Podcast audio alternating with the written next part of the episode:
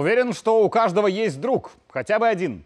У друзей бывает всякое, и ты, зритель, наверняка друга обижал, говорил или делал что-то неприятное, за что теперь стыдно, и друг в отношении тебя делал то же самое, если вы дружите много лет. А теперь давайте представим, что вы когда-то спасли другу жизнь и сделали это ценой больших потерь для себя и рискуя своей жизнью. А сейчас Друг делает вид, что тот случай забыл и вообще говорит, что не надо было спасать. Это вмешательство в личную жизнь. Вас это сильно обидит, верно? Но почему? За прошлое? Нет.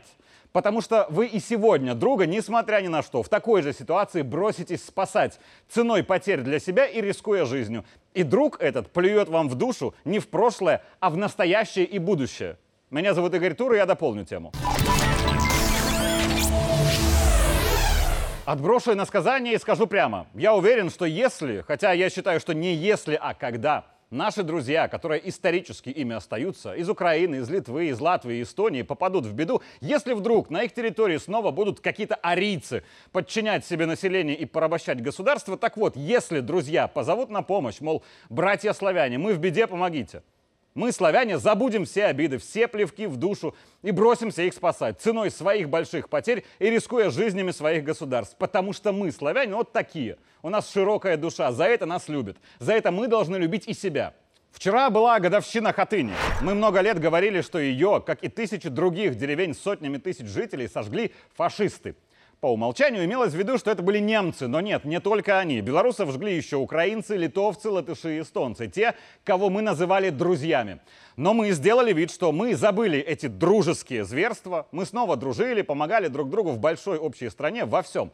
Но всегда верили, что нашим все еще друзьям стыдно за те их зверства Великой Отечественной. Им должно было быть стыдно даже больше, чем немцам, потому что немцы наносили удар в лицо, а друзья же били по определению в спину, что гораздо хуже.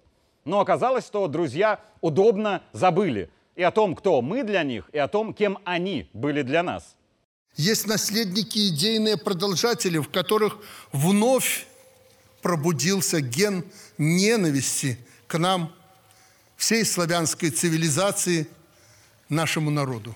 Видим, как просыпаются инстинкты предков украинских, латышских, литовских и польских карателей – Вчера, посещая с сыновьями Хатыни, Александр Лукашенко открыл и музей, созданный по его поручению годичной давности. Меня поддержат все журналисты президентского пула. Это лучший музей в стране. Не самый большой, не самый технологичный, но самый эмоциональный.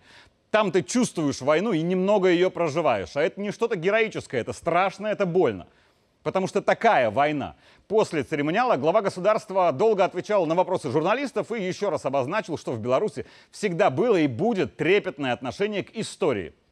В Беларуси, чем я горжусь и всегда об этом говорю, нет даже маленького памятника. Вот самого какого-то деревенского. Вот я бываю в деревнях, у себя на родине, мимо едешь, смотрю, стоит этот памятник ухоженный, детишки туда приходят, облагораживают его.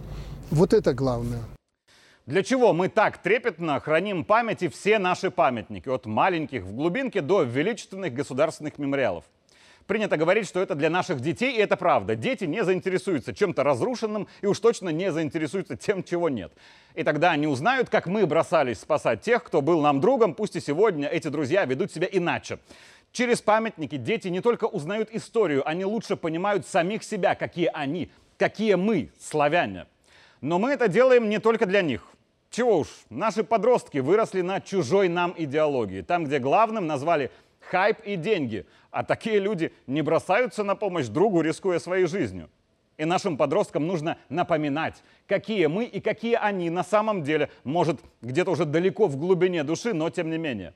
Мне 33 года. Я понимаю своих сверстников, как и людей чуть постарше, которые прошли в своем детстве и через поздний союз, и через лихие 90-е, когда очень сильно хотелось чупа-чупс, а был только смоченный хлеб, посыпанный сахаром. Они не виноваты, что у них стало зарождаться отторжение к самим себе, к исконно нашей идеологии. Такое было время. Но памятники — это напоминание о том, как мы даже в ущерб себе относимся к друзьям и тем, кто рядом. Потому что даже одну последнюю краюху хлеба с тоненьким слоем сахара мы ведь во дворе делили на всех, правда? Как и последний хлеб в окопе или в блокадном Ленинграде. А еще, пожалуй, об этом говорится меньше, мы сохраняем наши памятники для того, чтобы государство, как система управления, выполняя главную роль повышения благосостояния граждан, не забывало о том, какие мы люди, чтобы деньги не стали дороже смыслов. Я уверен, что здесь разгадка такого внимания президента к этой теме. Поддерживать памятники в порядке, как и модернизировать их, как и создавать новое, стоит приличных денег – я уверен, что не единожды за суверенную историю Беларуси на совещаниях высокого уровня находились люди, которые предлагали на памятниках сэкономить. Мол, зачем нам миллион на хатынь? Лучше направим его на промышленность, на сельское хозяйство, на дороги, на возведение жилья и так далее. И вроде есть в этом какая-то логика.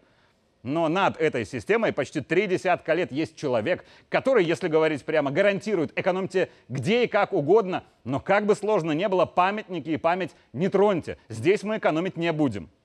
Наши соседи, которые были друзьями, пошли по другому пути, рациональному, как они считали.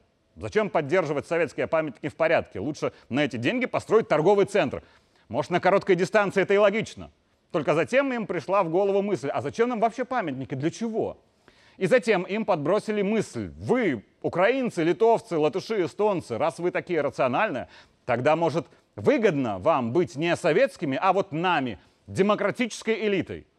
Хорошо, пусть в Украине, в Литве, Латвии, Эстонии живут европейцы, бог с ними.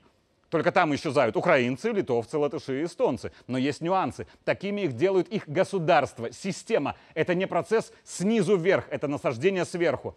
А мы, славяне, у себя чтим общую память, чтобы и люди там это видели. Потому что если вдруг беда придет в Литву, Латвию и Эстонию, а их чужие правительства разбегутся, мы, славяне, как в Великую Отечественную, бросимся их спасать, снова рискуя своими жизнями и погибая, и уже нам будут ставить памятники. Чего уж, и на Украине мы спасаем украинцев. Это тяжело понять и принять в этом моменте, но это так. Наши памятники и память — это напоминание и нам самим, и всем вокруг, какие мы.